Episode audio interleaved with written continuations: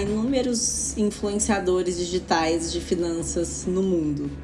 No Brasil, então, nem se fala, né? Tem um monte. Então, o que a gente precisa fazer, na verdade, é filtrar essas fontes.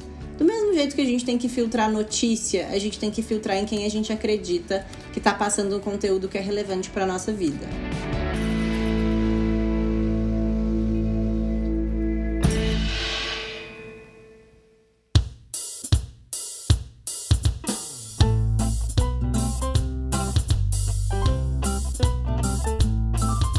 Está ouvindo o sua conexão entre a medicina e o mercado financeiro.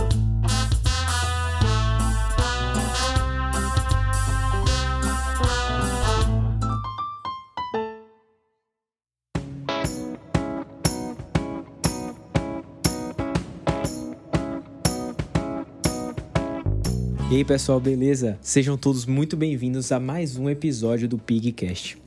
No episódio de hoje, nós vamos tratar um pouco melhor sobre a atuação da mulher no mercado financeiro. O número de CPFs cadastrados na bolsa tem crescido e tem crescido também a porcentagem de CPFs atrelados às mulheres. E nós trouxemos aqui hoje uma personalidade que é muito importante, que vem influenciando muitas pessoas e mudando uh, a ideia do brasileiro sobre investimentos. Nós trouxemos aqui a Ana Magalhães, que é nada mais nada menos do que a fundadora e estrategista de conteúdo do Explica Ana, sócia da XP Investimentos e Forbes Under 30 em 2019. E aí, Ana, tudo bem? Pedro, muito obrigada pela introdução e eu quero agradecer também a oportunidade e o convite do Pig Podcast. Bom, Ana, é um prazer imenso, sim. A gente quando a gente chamou, a gente nem esperava que você aceitasse o convite, pra ser bem sincera. Mas acho que é um, é um grande prazer assim, ter você aqui. Você é uma grande voz no mercado. Eu espero que a gente possa ter um papo super legal e importante pro pessoal que tá ouvindo aí. Ana, obrigada por aceitar o nosso convite. Quero aproveitar também para introduzir a Beatriz, que está aqui com a gente. Beatriz já é velha da casa, já foi convidada em outros momentos. Nossa super parceira da LaFem, no Rio de Janeiro. Hoje ela vai nos ajudar a ter esse bate-papo sobre a participação da mulher no mercado financeiro. Vamos, gente. Estou muito animada. É um prazer estar aqui de volta, inclusive com a Ana, que eu me espelho muito nela. E é isso, vamos começar. Eu tô bem animada e bem agradecida por mais um convite. Ana, eu queria saber de você, então, como surgiu o seu interesse pelo mercado financeiro, né? Que é um espaço em que as mulheres eh, geralmente não são tão incentivadas a participar. Então, de onde veio essa, eh, essa, de onde surgiu esse interesse? De onde, o que te instiga a participar do mercado financeiro? É, eu acho que quando a gente tenta explicar sobre a nossa própria vocação é sempre difícil, né? Eu não sei te explicar de onde veio, eu sempre quis, só porque eu quis. Mas é importante falar que, como eu sempre fui muito curiosa, sempre fui muito curiosa mesmo, assim, sempre fui muito inconformista e com muita vontade de aprender sobre o mundo. E na faculdade, quando na verdade eu fiz relações internacionais, porque eu não sou formada em economia, eu fiz relações internacionais e para entender tudo que eu gostava sobre diplomacia e política externa, eu precisava entender de economia, eu comecei a me interessar mais por essa pauta. Então eu caí em economia mais de tabela do que por. É do que por um objetivo principal, assim. Eu via que tudo que eu queria estudar, eu precisava saber mais sobre finanças, eu comecei a ter aquilo como uma matéria paralela, mas quanto mais eu aprendia, mais eu entendia como o mundo funcionava. Tanto que quando eu formei em relações internacionais, eu falei, agora eu vou ser economista.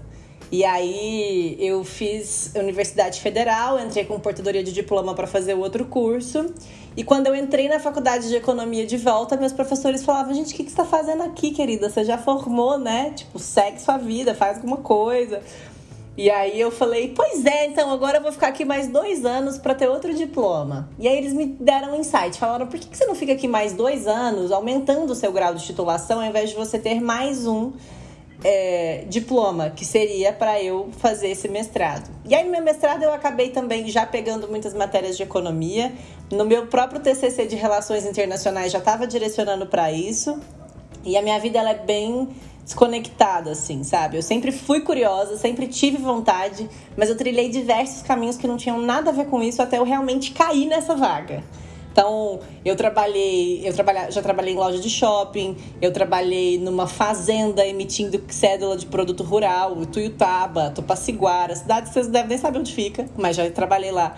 É, já trabalhei como atendente de telemarketing, que foi meu primeiro emprego. Então, eu tive diversas características muito diferentes, que eram meio que para eu me mantendo durante as coisas que eu queria fazer na faculdade, queria fazer intercâmbio, queria viajar de novo. E aí, quando abriu essa vaga na XP Investimentos, é, foi muito mais porque eu queria uma oportunidade de entender na prática como funcionava o mundo das finanças que eu só tinha estudado. Então, eu fui mais de curiosidade, assim. Mas foi é uma, foi, foi criada uma afinidade muito forte. Eu realmente percebi que eu tinha um propósito muito grande ali dentro e foi quando eu resolvi, de fato, me comprometer para aquela carreira dali em diante. E você sentiu alguma pressão dos seus pais para ir para esse mercado assim? Existiu alguma coisa nesse lado? Ou sua família sempre te apoiou a seguir o que você gostava, o que você sonhava? Como é que foi essa parte aí?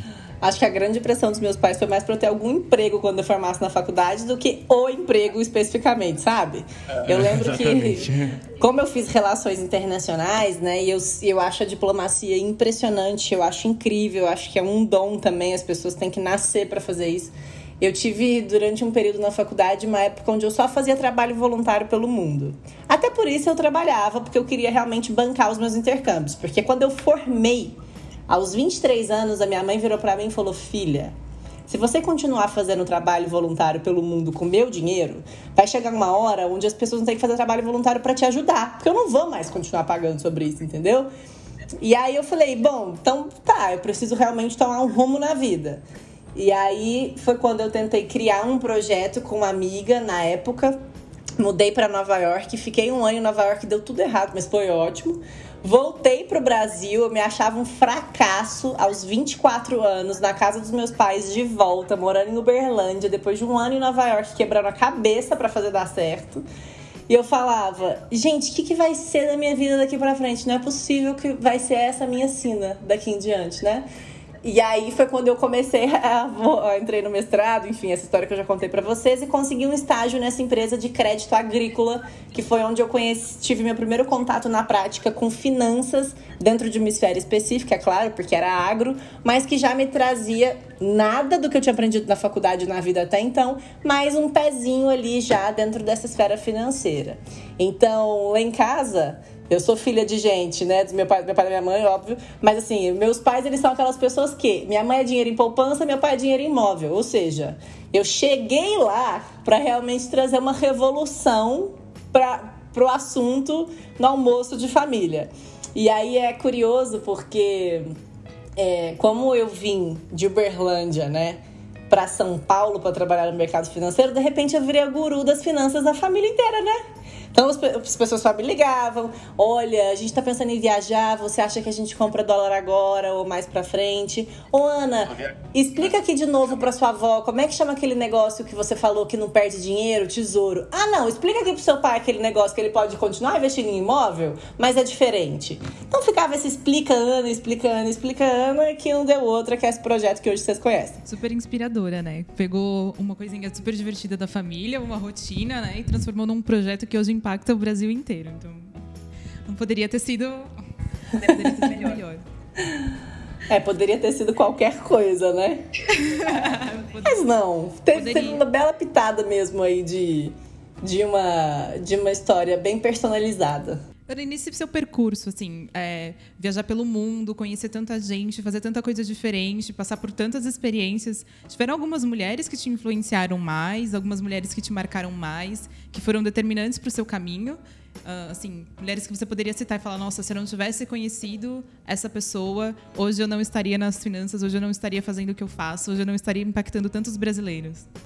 Com certeza. Em 2015, eu já estava no mestrado e eu fui para um evento dentro do FMI em Washington.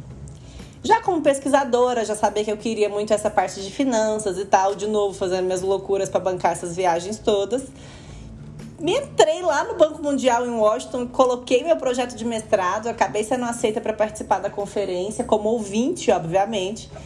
E eu entrei numa sala imensa. Vocês pensem o que é dentro do FMI uma, uma painel onde tinha lá Christine Lagarde, né, que é essa mulher que com certeza é, é, o que vai responder essa pergunta, porque foi a primeira mulher que eu vi que ela falava e todo mundo prestava atenção. E o painel era ela e outros quatro homens. o primeiro-ministro do Japão, o presidente do Banco Mundial, o outro, um outro presidente, não sei o que lá das quantas, que eu nem sei, porque já até é desimportante, então eu nem sei quem era. Porque ela foi quem tomou realmente ali a minha atenção naquele quadro dali em diante, né? E é até engraçado porque, abrindo parênteses, eu tenho uma história muito inconformista disso. Porque eles fizeram um painel sobre a importância de você é, aumentar a circulação de moeda em alguns países e tal. E eu lembro que em 2015 a gente tinha um governo que trabalhava de uma forma incoerente com taxa de juros, né? Eu, eu lembro que eu tava com meu celular, aquele BlackBerry bem antigo de antigamente mesmo, que conectava só no Wi-Fi quando você tinha a senha. Ficava, gente, mas será que eu que não sei as coisas direito? É porque esse povo, claramente, eles sabem o que eles estão falando, né? E eu olhava assim, meu celular, via uns dados, olhava para eles e falava: gente, mas não é possível, o que, que tá acontecendo? E aí chegou no final que eu falei que, os, que, que no final da plenária as pessoas perguntaram, né? Alguém tem alguma pergunta? Aí eu, eu tenho uma pergunta. Mas, gente, obviamente não era para mim, porque a plenária estava lotada de jornalista. Então você tinha o Wall Street Journal, você tinha o Washington Post, você tinha o New York Times, as pessoas que tinham que fazer pergunta para criar matéria do que estava acontecendo, entendeu? E eu fui lá, ouvi aquilo e falei, bom, eu vou fazer uma pergunta porque eu acho que tem alguma coisa errada. É, e aí, nesse caso, é, acabou ficando muito engraçado, porque obviamente ninguém quis falar comigo, ninguém me notou. Mas acabou aquele negócio, eu já fui correndo para Cristina Lagarde. Eu falei, gente, eu preciso conversar com ela. E obviamente ela sumiu no palco, etc e tal. Ficou só um cara lá, que na época era, o, era diretor financeiro do Banco Mundial, e que virou meu mentor de mestrado dali pra frente, porque eu refutei todas as ideias que ele tinha proposto. Eu falei, querido, eu acho que você está errado por causa disso, disso, disso, disso, disso, disso. E ele olhou para mim e falou assim: quantos anos você tem? Aí eu, 23. Aí ele, é o tanto de tempo que eu estudo essa tese. Eu falei, meu querido, você não está certo. Porque olha só, você é francês, nasceu na França, tem um monte de dogma francês. Você quer colocar uma prática impositiva no mercado brasileiro, sendo que eu sou brasileiro, eu tô te falando que não é assim que funciona. Então não vai dar certo essa sua ideia. Você tem que fazer desse jeito, desse, desse, desse. Resultado: meu projeto acabou virando uma retórica disso, mas tudo para contar o quanto a Cristina Lagarde foi uma mulher que eu vi atuando em frente a muitos homens dentro de uma esfera financeira e eu falei: é isso aí que eu quero ser.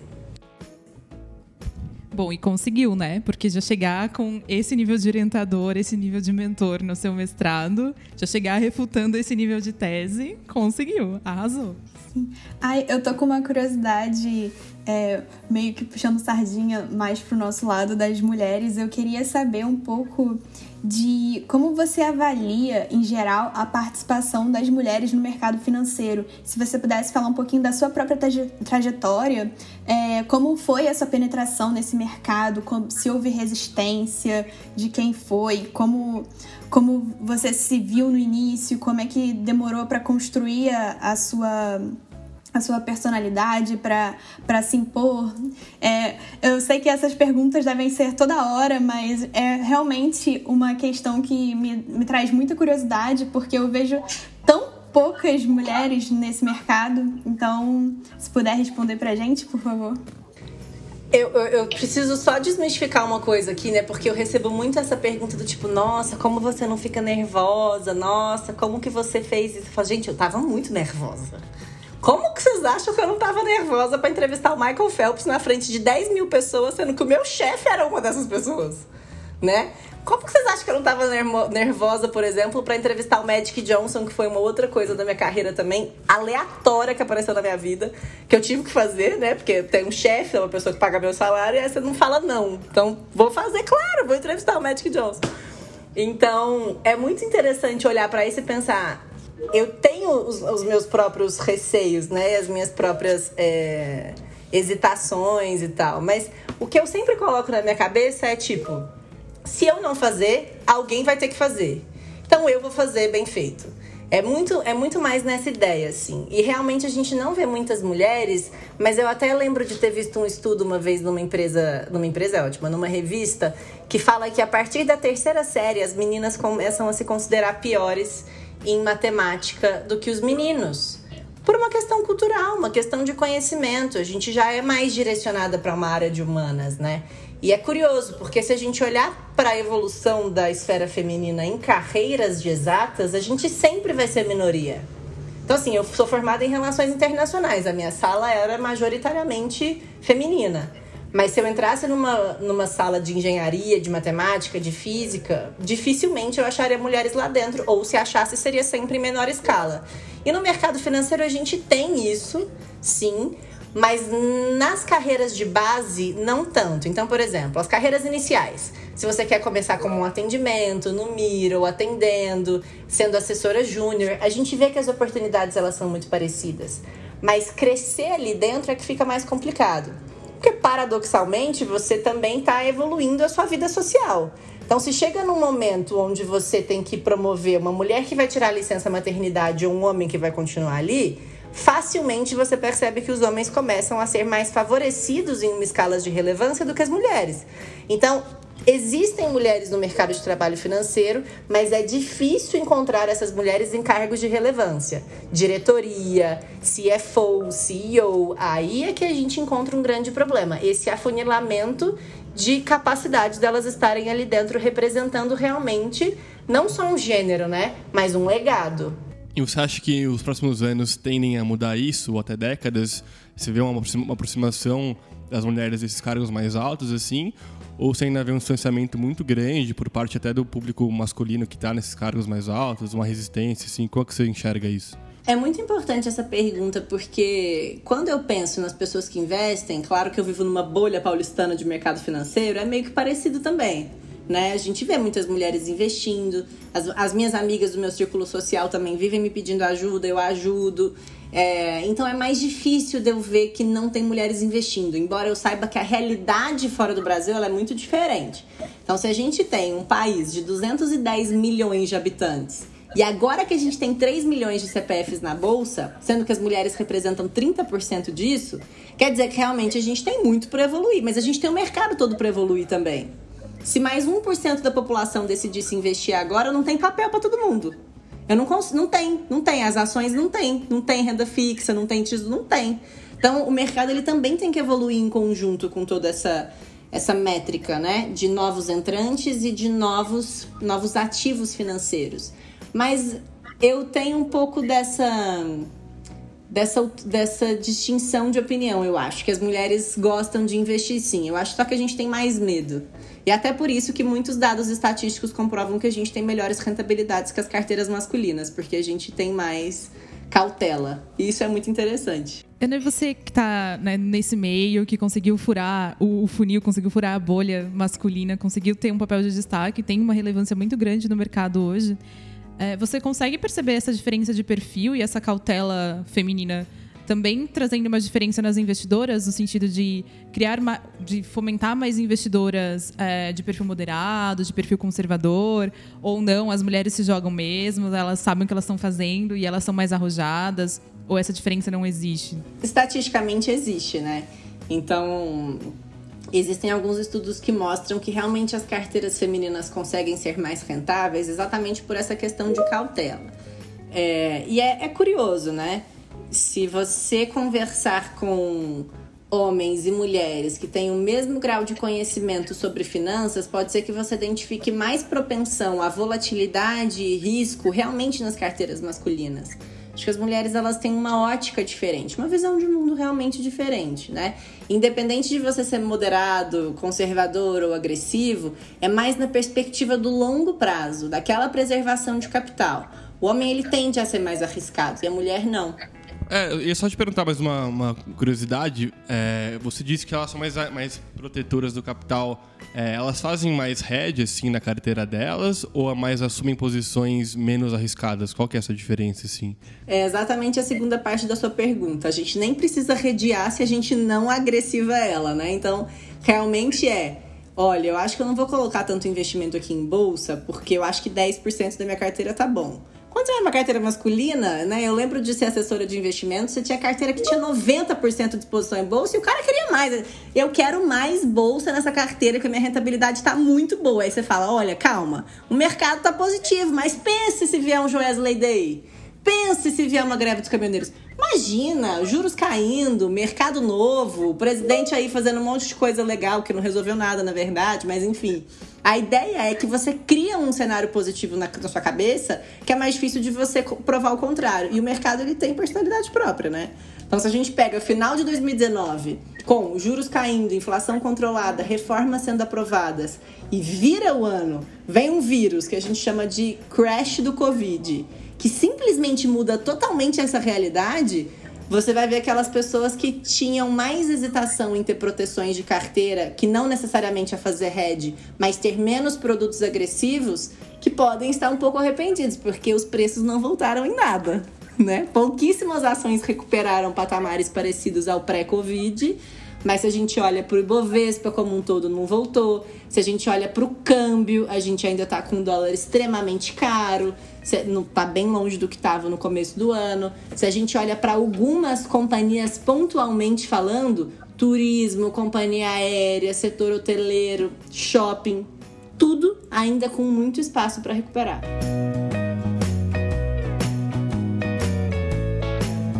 você comentou desse número mínimo né, de brasileiros que investem, dessa quantidade até triste, né, de brasileiros que têm essa noção de que sabem cuidar do próprio dinheiro, de que conhecem o mercado financeiro, sabem o que estão fazendo. Eu queria te perguntar de onde surgiu a sua ideia do canal, assim, como surgiu é, essa vontade, esse desejo de ajudar o brasileiro a aprender a investir, aprender a cuidar do próprio dinheiro. Além dessa ideia do Ana, explica aqui para sua avó, explica aqui para o seu pai, que era uma coisa que eu ouvia muito em casa. Teve um episódio que foi impressionante na minha família, que foi quando a minha mãe me chamou para conversar sobre a minha madrinha que estava chateada comigo que eu não avisei para ela que o dólar ia subir, sabendo que ela ia viajar. Falei, mãe, mas você precisa entender que esses ativos eles são independentes. Você não tem como criar uma métrica de entendimento de como ele vai se comportar e assim sucessivamente.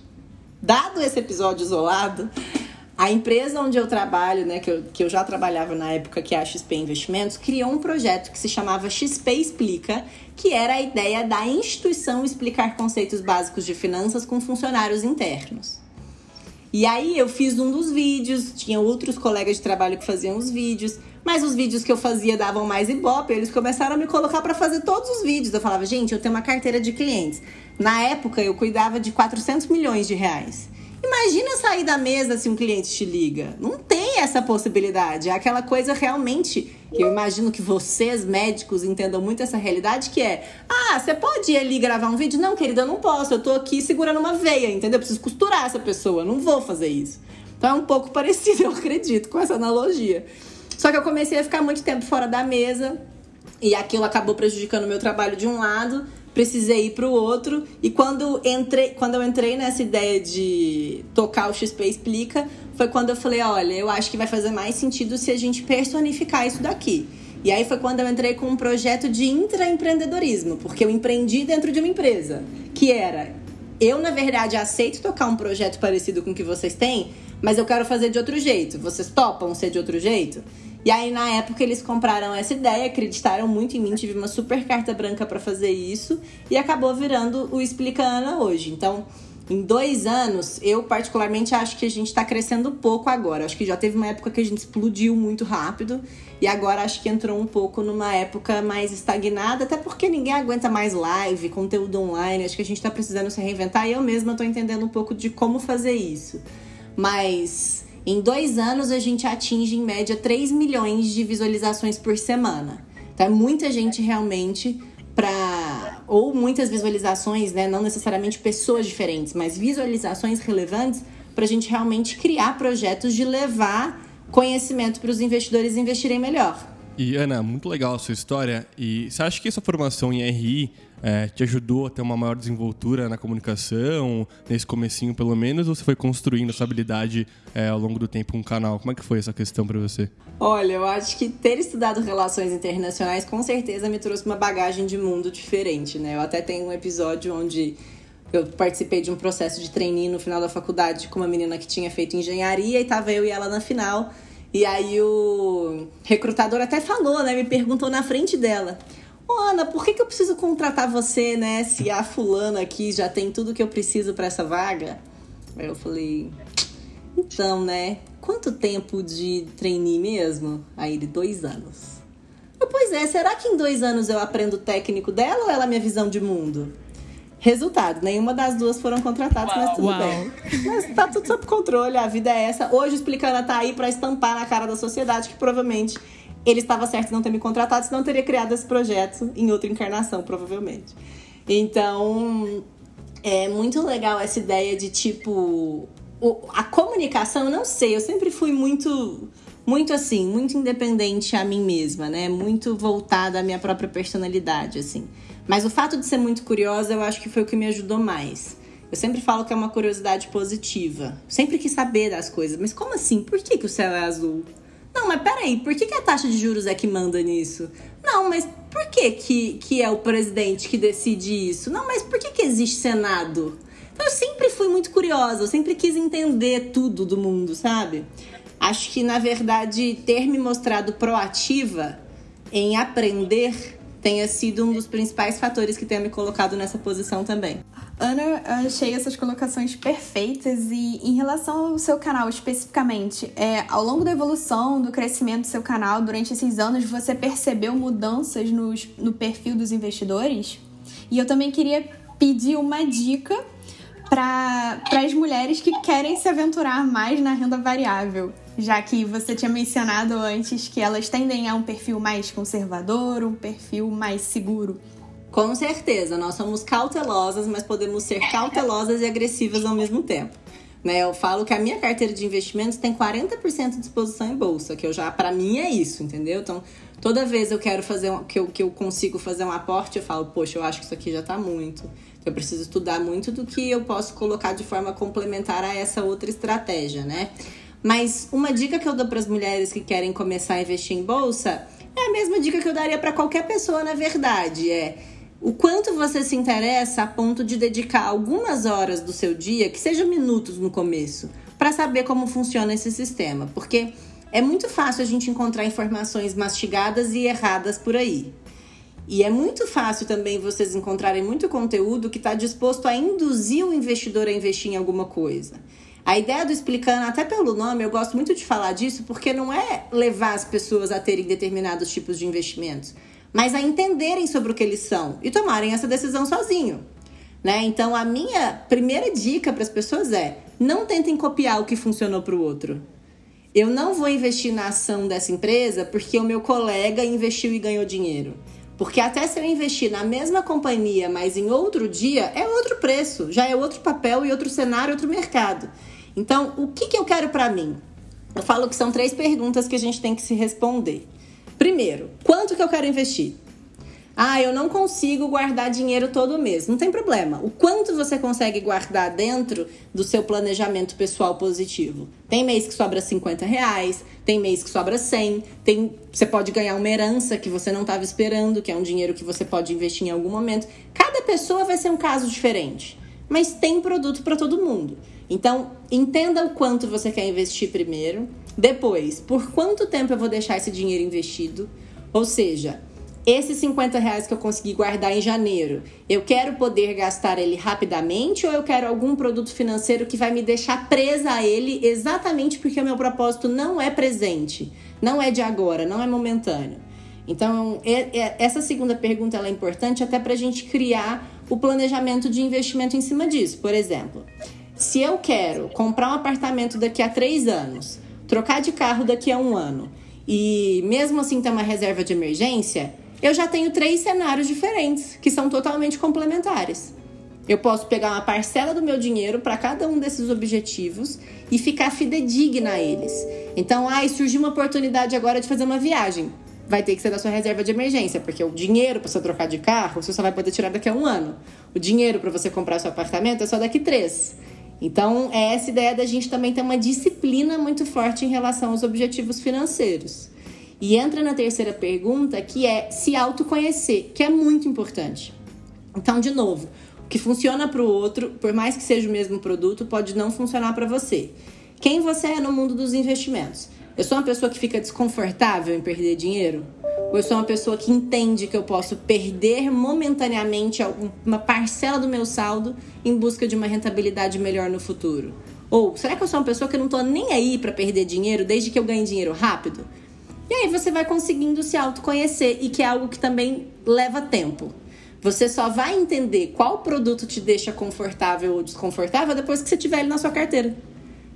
Então, essa ideia de não ter pressa, de se autoconhecer e entender os seus objetivos, sabendo que qualquer parcela do dinheiro que você conseguir poupar pode ser investido, é super importante.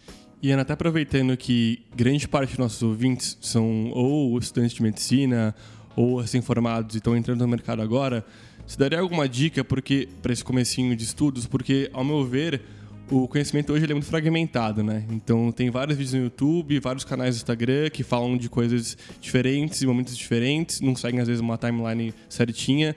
E eu senti dificuldade disso, né, para aprender. E muita gente que está entrando agora também falou com a gente tem essa dificuldade. É, você tem alguma, algum conselho em relação a isso? Por onde começar a entender melhor e de uma maneira mais concisa e até é, mais coesa? É muito bom esse ponto porque você vai encontrar inúmeros influenciadores digitais de finanças no mundo. No Brasil, então, nem se fala, né? Tem um monte. Então, o que a gente precisa fazer, na verdade, é filtrar essas fontes. Do mesmo jeito que a gente tem que filtrar notícia, a gente tem que filtrar em quem a gente acredita que está passando um conteúdo que é relevante para nossa vida. Né? Eu acho que vale a pena dividir com vocês um, um episódio que eu tive de um vídeo que eu quis gravar sobre novas regulamentações da B3 para taxação de dividendos. Eu lembro que foi uma novidade, teve uma ementa, foi um comunicado oficial da B3 e eu precisava fazer um vídeo sobre aquilo no YouTube até um determinado horário, só que eu precisava roteirizar. Então o que, que eu fiz? Peguei todos os conteúdos que já estavam na internet e fiz o meu roteiro em cima do que eu achei online. Quando eu levei para o diretor de mesa de renda variável da XP, ele falou: Querida, onde você achou isso aqui? Tá tudo errado. Eu falei: Como assim tá tudo errado? Tá tudo na internet. Ele falou: Não, isso aqui não está certo. Ele consertou meu texto e eu coloquei aquilo no ar. Moral da história: o meu vídeo que foi criado em cima do comunicado da B3 e re, re, é, revisado pelo diretor de mesa de renda variável da XP tem menos visualizações do que todos os outros de onde eu peguei as fontes. Então, você vê o quanto é perigoso também você acreditar na, nas fontes que para mim eram super sérias quando eu busquei aquelas informações. Mas é muito também do, do quanto quem coloca primeiro no ar tal informação sem pesquisar direito o que significa. Então, hoje eu aprendi que não faz sentido eu querer ser a primeira pessoa que coloca um conteúdo na internet, mas a pessoa que realmente pesquisou para colocar aquilo ali.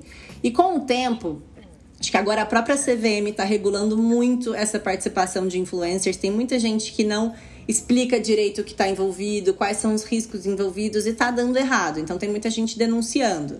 Né? E, e, muitas pessoas já perderam certificados, muitas empresas já perderam a capacidade de funcionar por causa disso, o que eu acho que faz sentido, porque traz um filtro né? Traz um filtro para as pessoas que ficam e que realmente querem desenvolver um trabalho sério. Isso acha que vale a pena a gente, antes de conhecer um canal ou ouvir um conteúdo, ir atrás, tipo, de certificação na pessoa? Só ter um CNPI, só ter alguma coisa assim a mais? Ou você acha que não, não tem muito a ver isso? Você tirar um certificado de finanças hoje vai ser mais voltado para o fato de você trabalhar com isso, porque são certificados que te tornam elegível para trabalhar com finanças, né? mas eu não excluo a possibilidade de estudar. Eu acho que tudo que a gente quiser buscar informação agrega conhecimento e agrega valor para todo mundo. Então, tem um certificado muito básico que já dá para estudar por ele, que é bem legal se você tiver, que já te deixa trabalhar em alguns lugares, inclusive, e que vai te trazer um mínimo de conhecimento básico para você fazer os próprios investimentos, que é o CPA 20. Super fácil, tranquilo, um certificado. É uma prova acho que você pode fazer todos os meses, desde que você agende. Agora, em cenário de pandemia, honestamente, eu não sei dizer para vocês. Mas é super recorrente e a ideia é realmente balizar esse nível de conhecimento. Bem legal, e para quem tem interesse, ao invés de só estudar sozinho as informações pontuais de finanças e quiser aprofundar um pouquinho mais, essa seria uma titulação que eu recomendaria. Ana, você está comentando um pouquinho com a gente sobre essa mídia especializada em, em universo financeiro, é, essa informação voltada, essa informação filtrada, né? Voltada para o conhecimento financeiro, voltada para o mercado financeiro.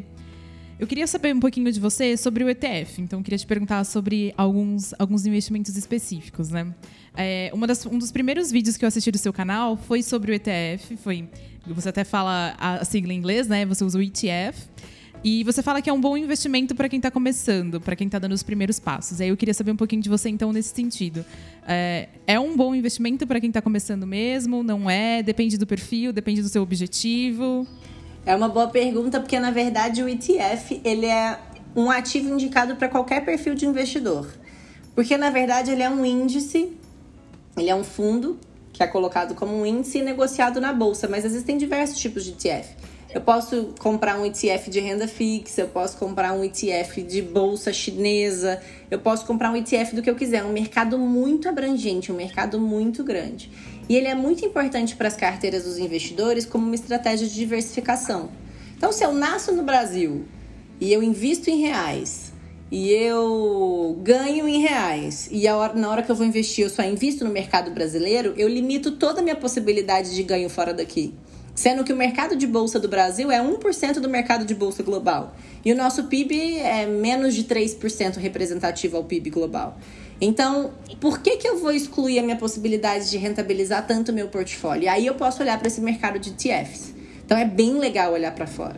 Tem um ETF que a gente sempre fala muito, né? Que é o próprio ETF da Bolsa dos Estados Unidos. Então, você pode comprar aqui o índice negociado no Brasil dessa bolsa dos Estados Unidos, o S&P 500, né, que inclusive é uma das maiores que tem. O índice S&P 500, ele compila 500 maiores empresas negociadas nas bolsas dos Estados Unidos.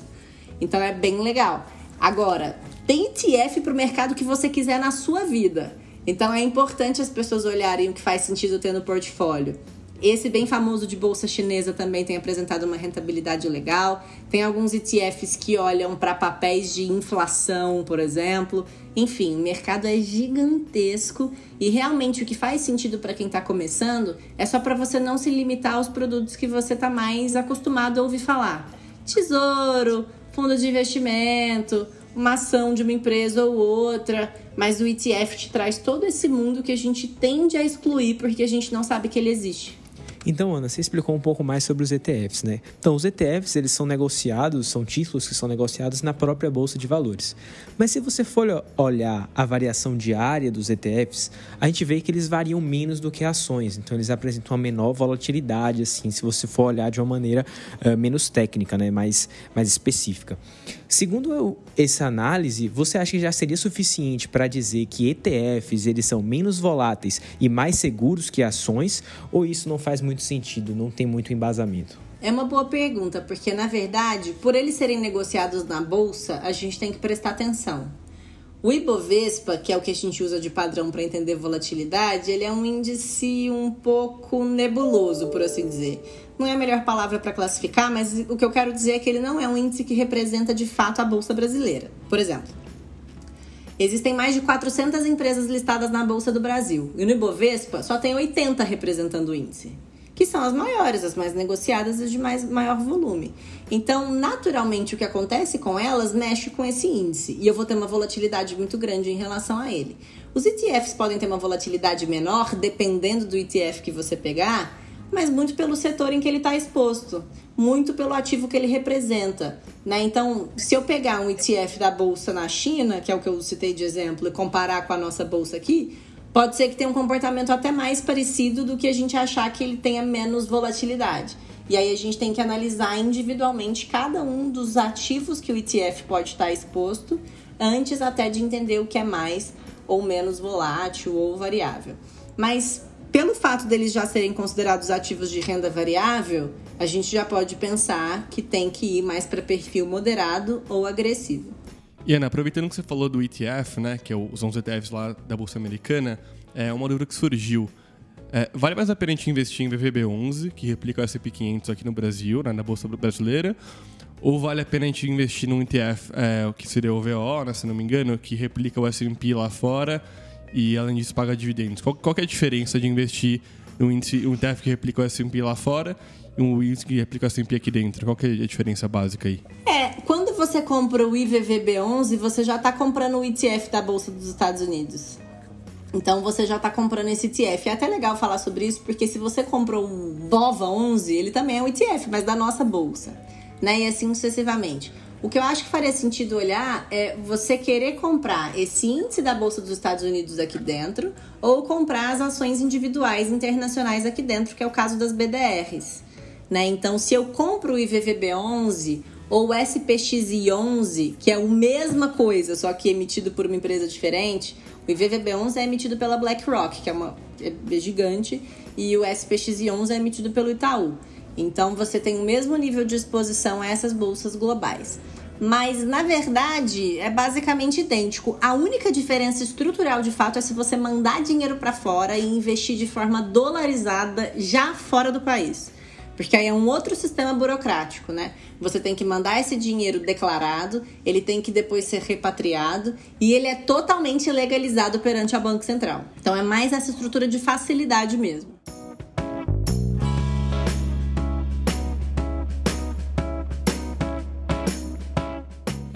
Você comentou agora um pouco sobre BDR, né? Eu acho que o BDR é um tema um pouco mais complexo quando você vai considerar pessoas que estão começando a investir agora. E teve recentemente uma notícia que alterou a, a forma como você poder. que liberou os BDRs para as pessoas que têm uma menor quantidade de dinheiro investido, né? Você poderia explicar para o pessoal como é que funciona o BDR, quais são as diferenças de um BDR e um ETF, até o que significa a sigla BDR, que pode ter é, que acaba sendo às vezes complicado, né, de entender algumas dessas siglas siglas todas. Tranquilo. O ETF, só para deixar claro, ele é um fundo negociado na bolsa. Então ele vai sempre representar alguns índices. Eu posso comprar o ETF, que é o índice da bolsa dos Estados Unidos, eu posso comprar o ETF, que é o índice da bolsa no Japão, eu posso comprar o ETF do que eu quiser, mas a BDR, ela é um certificado vinculado a uma única empresa. Então, enquanto eu tenho índices que são aqui negociados, os fundos que são negociados na bolsa, eu não estou tendo uma gestão ativa sobre eles. Por exemplo, se eu compro o ETF da bolsa dos Estados Unidos, o S&P 500, eu estou automaticamente exposta em 500 empresas. Se eu compro o BDR da Apple, eu estou exposta em Apple. Se eu compro o BDR do Facebook, eu estou exposta em Facebook. Então, eu tenho mais possibilidade de tomar decisão sobre o que eu quero ter na minha carteira quando eu compro uma BDR do que quando eu compro um ETF. Embora o ETF também me traga mais diversificação intrínseca a ele próprio, porque comprando um ETF você já tem muita exposição dentro dele. É essa a diferença principal. Escolhendo entre o BDR em si de uma empresa específica, como a Apple que você mencionou, né, ou um stock da Apple, que, que vale mais a pena? Quais são os pontos a favor do BDR? Quais são os contra? É, como que funciona essa questão? Aí, de novo, vai pelo fato de você conseguir investir lá fora ou investir a partir daqui de dentro. Então, se eu posso mandar dinheiro lá para fora, eu vou comprar ação direto lá fora. Se eu quero comprar em real uma ação global, sem sair da minha casa, no home broker, do mesmo jeito que eu compro uma ação brasileira, aí eu compro uma BDR. O que mudou é que desde 1 de setembro desse ano, de 2020, a CVM mudou a legislação de investimento em BDRs. Antes só podia investir investidores qualificados e profissionais, e institucionais.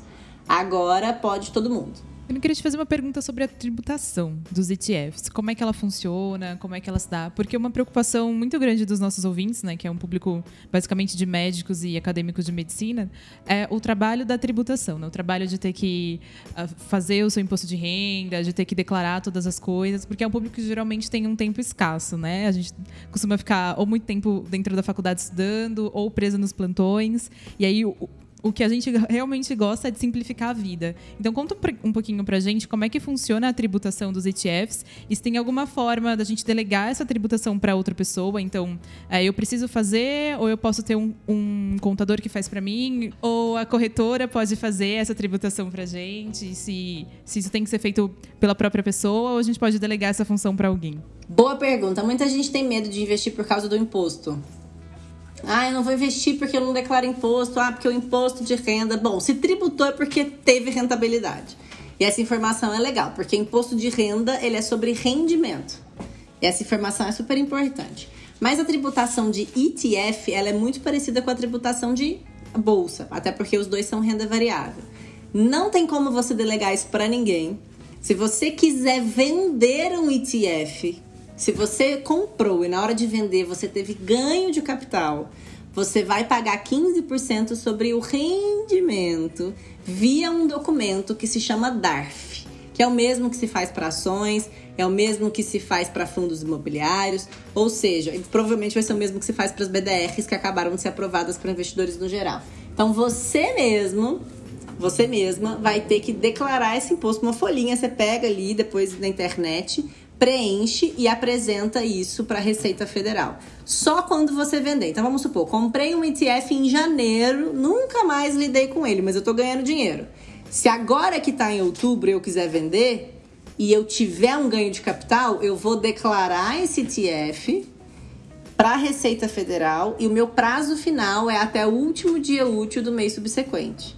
Então eu tenho até o dia 30 de 31 de novembro no caso, 30 de novembro, desculpa, não tem 31, 30 de novembro para declarar essa, esse ganho de capital que eu tive no mês anterior. Mas só renda variável é assim, tá?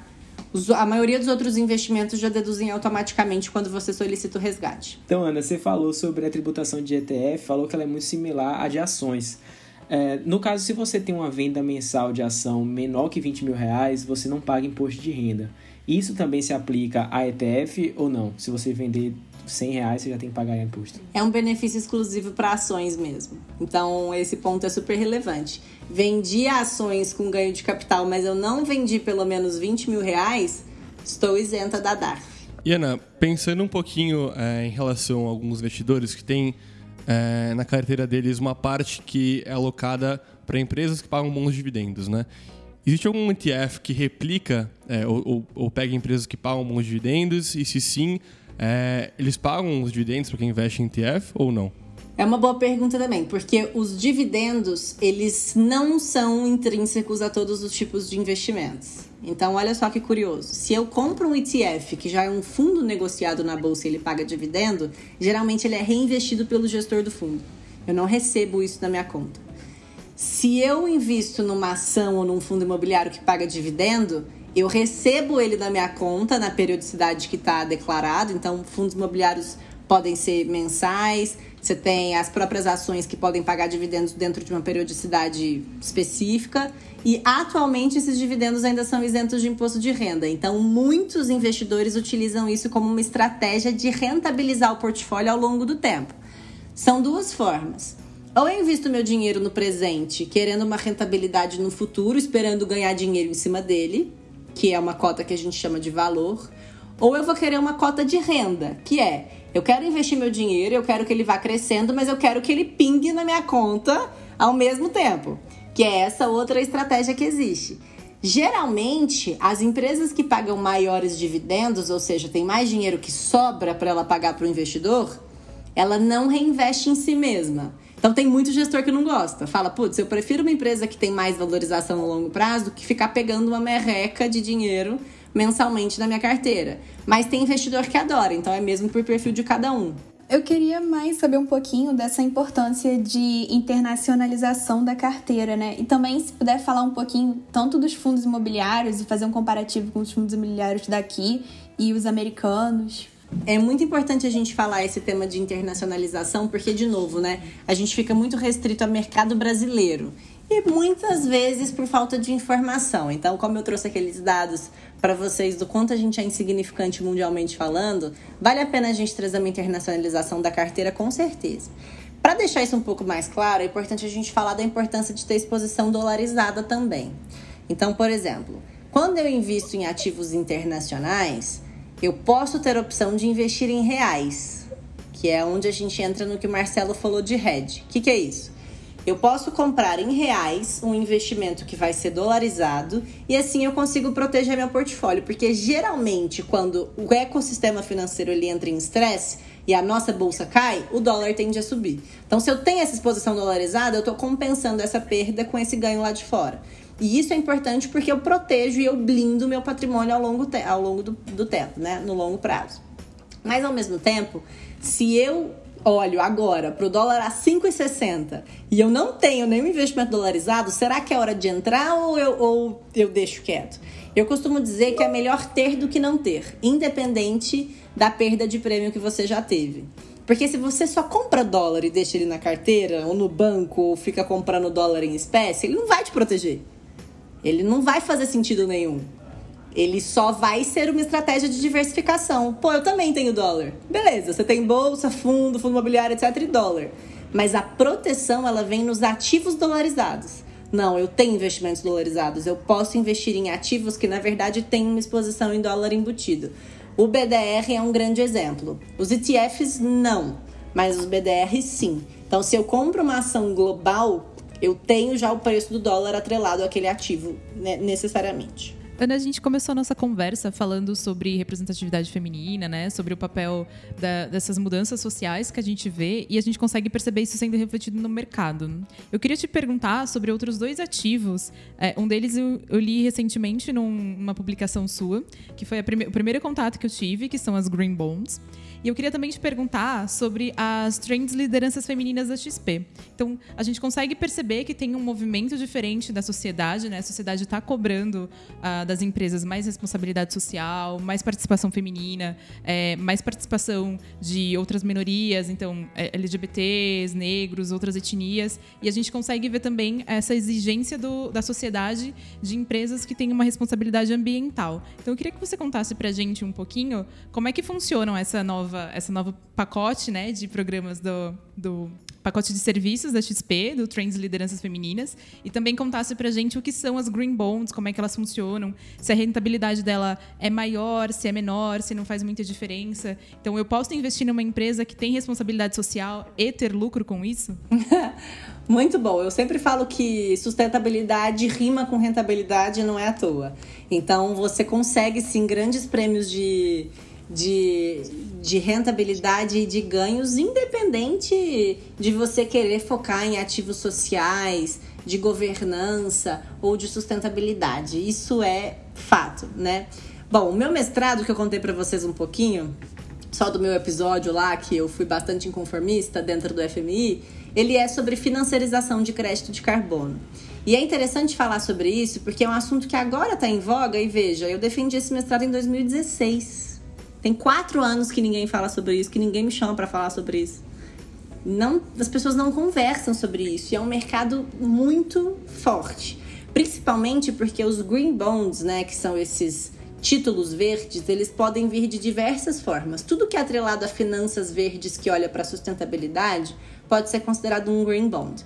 No Brasil tem muitas exportadoras de commodities que emitem esses ativos, né? Que são, na verdade, auditados e fiscalizados para realmente trazer uma melhoria para floresta, para limpeza de água ou para qualquer coisa que realmente esteja atrelada a um benefício de meio ambiente, mas que seja comprovado. Então eu não posso simplesmente pegar uma empresa de petróleo e falar, ah, vou emitir um green bond. Ah, beleza, mas como que você vai emitir um green bond? Qual que é o seu benefício para a sociedade e o meio ambiente no final das contas? Né? Como é que você olha aqui para para toda a legislação internacional e comprova que você é benéfico? Então, existe todo esse processo de auditoria, é todo um processo bem burocrático para que esses green bonds sejam emitidos, mas é um mercado que existe e é muito legal. Então, assim, no Brasil, existem muitas empresas que emitem green bonds, Clabin, é, já emitiu Green Bond, BRF já emitiu Green Bond. E aí você, você pode parar e pensar, caramba, né? Uma empresa que produz carne emite green bond. Pô, talvez o processo dela é realmente o suficiente benéfico para a sociedade que não traz tanto malefício é, no seu processo quanto a gente imagina, enfim. Né? Existem todas essas informações. Mas para falar do trem de lideranças femininas é legal porque ele é um fundo que replica um ETF. Existe um ETF que, na verdade, é um índice nos Estados Unidos que tenta diminuir desigualdade de gênero em grandes empresas. Então, você pega, por exemplo, líderes, empresas líderes mundiais. Visa, Johnson Johnson, é, empresas muito fortes e significantes que têm mulheres em cargos de diretoria relevante. Todas as empresas que têm mulheres em cargos de diretoria relevante compõem esse índice, que é um índice de, de diminuir desigualdade de gênero. Né? Então, então, ele é um índice de igualdade de gênero negociado nos Estados Unidos. O Fundo Trem de Lideranças Femininas só coloca ele aqui no Brasil para as pessoas poderem investir. Aplicação mínima de 100 reais. Você pode fazer aporte quando você quiser e você fica exposto automaticamente nesse ETF que já é global. Mas é importante deixar claro que não traz exposição em dólar. A não ser que esteja na lâmina que ele tem essa exposição já internacional, aí tem que olhar no detalhe mesmo. Bom, Ana, foi um prazer inenarrável a conversa com você. Acho que todo mundo que ouviu, acompanhou, aproveitou bastante, aprendeu bastante também. E a gente agradece muito a sua presença aqui.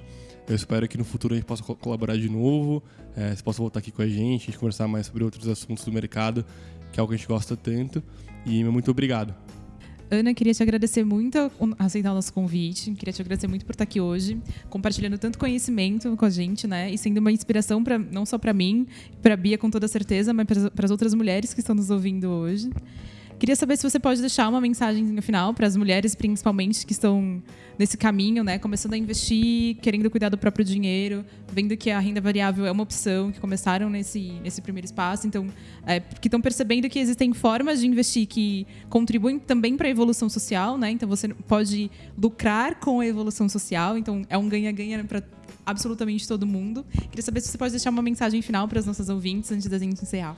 Com certeza é, para deixar uma mensagem final sobre investimentos, fica essa dica mesmo das pessoas se sentirem mais próximas desse universo, porque a gente, quando aprende a ganhar dinheiro, tem que aprender também a cuidar dele. Porque ganhar dinheiro é muito difícil e preservar ele também. Então, quanto mais a gente se dedicar para esse processo de manter essa nossa rentabilidade, o nosso patrimônio preservado no longo prazo, mais a gente vai se sentir familiarizado com isso. E o começo é sempre difícil. Começar uma coisa que você não entende nada é sempre difícil no começo. Então, se adaptar, trazer aquela realidade para você, se dá pelo menos 20, 30 minutos por semana que seja para você olhar a sua carteira, olhar aquela rentabilidade, ver o que está acontecendo, é algo que vai se tornar um hábito que começa como uma diferença, mas que pode se tornar extremamente relevante para a sua vida. E para quem tem interesse, né, em até focar mais nisso, eu convido a conhecer o canal do Explicana realmente. A gente tem podcast, Twitter, Telegram, LinkedIn, Facebook, Instagram. Plataforma é o que não falta para as pessoas escolherem alguma que elas preferem.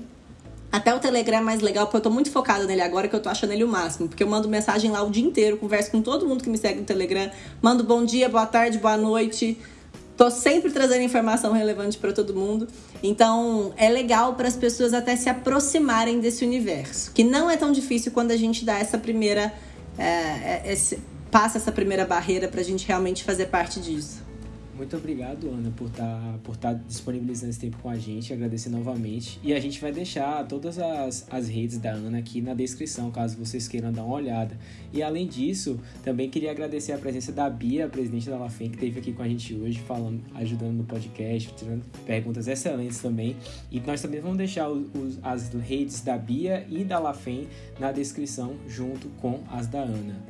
Gente, eu gostaria de agradecer o convite novamente, também agradecer a Ana por ter aceitado esse bate-papo com a gente. É, ela já era uma inspiração para mim antes e agora depois de todo o esclarecimento de todas as palavras, de todas as reflexões. Eu tô, eu virei mais fã ainda, já vou, tô acessando já o canal, já, agora eu quero já entrar no Telegram, já tô assim, meu Deus.